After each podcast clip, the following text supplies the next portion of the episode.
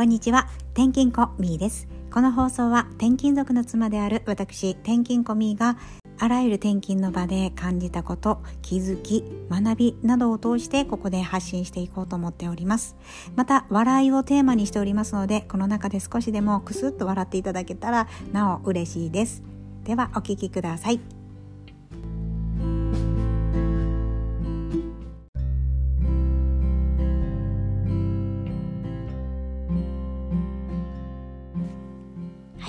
今日のテーマがですね笑顔よりも大事なことっていうのを気づきがありましたのでここで紹介させてください。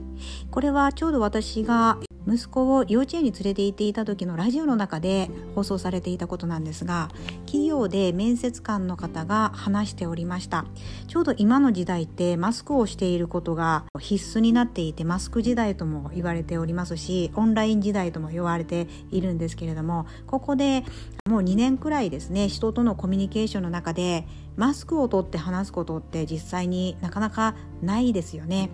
私なんてもう新しい土地に来て新しい方との出会いっていうのはマスク越しの出会いだったんですよねですので相手の方の全部のあの顔の表情っていうのが分からなくてまあイメージとしたらもう髪型とか目の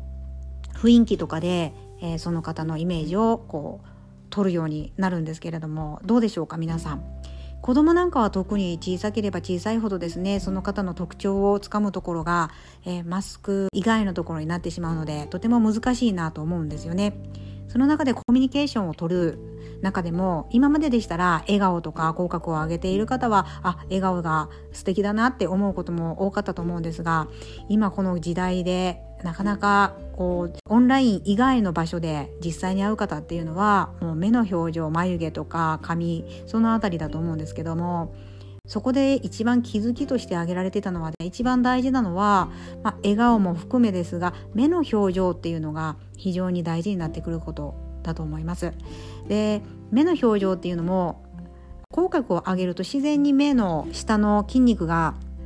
こう緩やかになるんですよね。なので笑った時の目の表情っていうのが女性だったら目の下に今だ今でしたらちょっとピンクのアイシャドウをちょっとこう入れるだけでも目元が少し柔らかくなったりすることもあるんですけども男性なんか特に真剣に取り組んでいることがあると目だけで言うとやっぱりちょっとどうしてもこう強いイメージが強くなってしまったりっていうこともあると思うのでまずはその目元をですねこう、えー、緩やかにする訓練をという意味でもですね、えー、まず口角を上げるんですが目の下の目元の下の筋肉をちょっとこう上げていただくと不自然にならないですよと言われてました。あの笑いがどうしてもこう口元を上げることが難しいえー、方普段から笑い慣れてない方はまずここのですね、えー、頬骨を上げる癖をつけてあげると自然とあの口角も上がりますし、まあ、目元もこう目元の下がですね少し筋肉が緩やかになるということで笑ってるような表情になりやすいですよって言われてましたね。あともう一つはですね表情もそうですが声声っていうのがエ声っていうんですかね。笑うと声って書いてエ声と読むんですが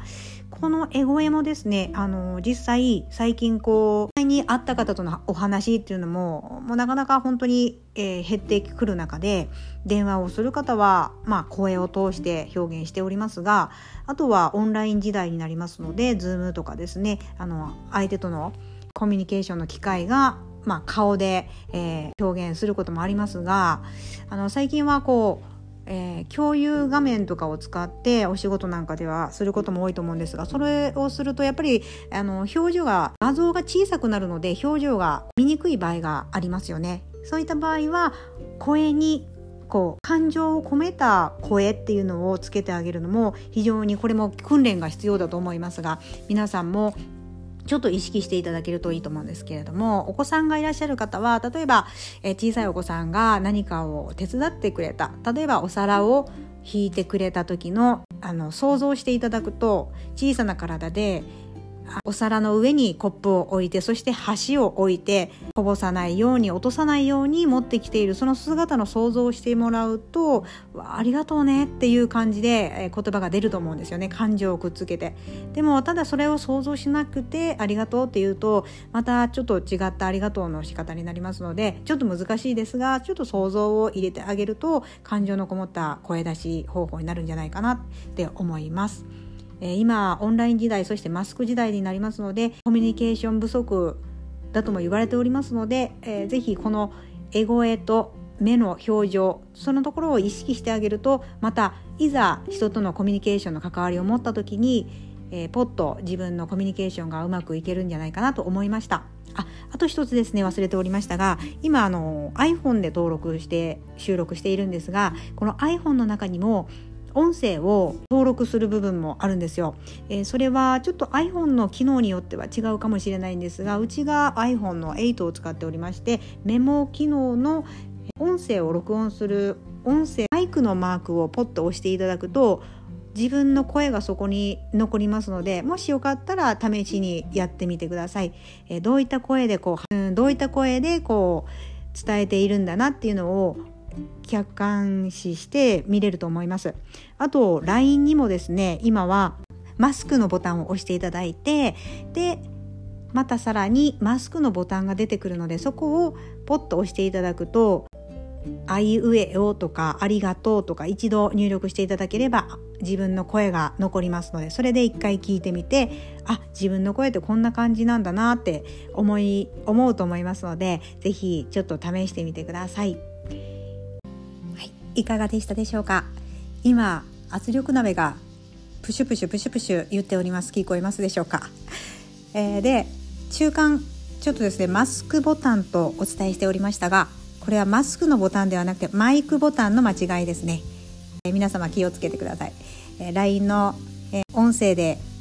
録音する時にマイクボタンを押していただいてでもう一度マイクボタンが出てくるのでそこをタップしていただくと自分の声が録音されます。そして話すとそれが録音されて、えー、聞くことができるので再生ボタンを押すと聞くことができるので是非一度自分の声をこういう声で話してるんだなというのを聞いてみると小さな気づきがあると思いますので是非やってみてください。今日は笑顔より大事なことは目元の表情そして声に感情を込めて伝えるとえ人とのコミュニケーションがより良い関係に導くんじゃないかなと思って私なりに発信もしてみました。え何か気づきがありましたらですねインスタの方でえコメントなり DM なりあとスタンド FM も一応やっておりますのでそちらの方にコメント残していただければと思いますでは今日はこの辺で失礼いたします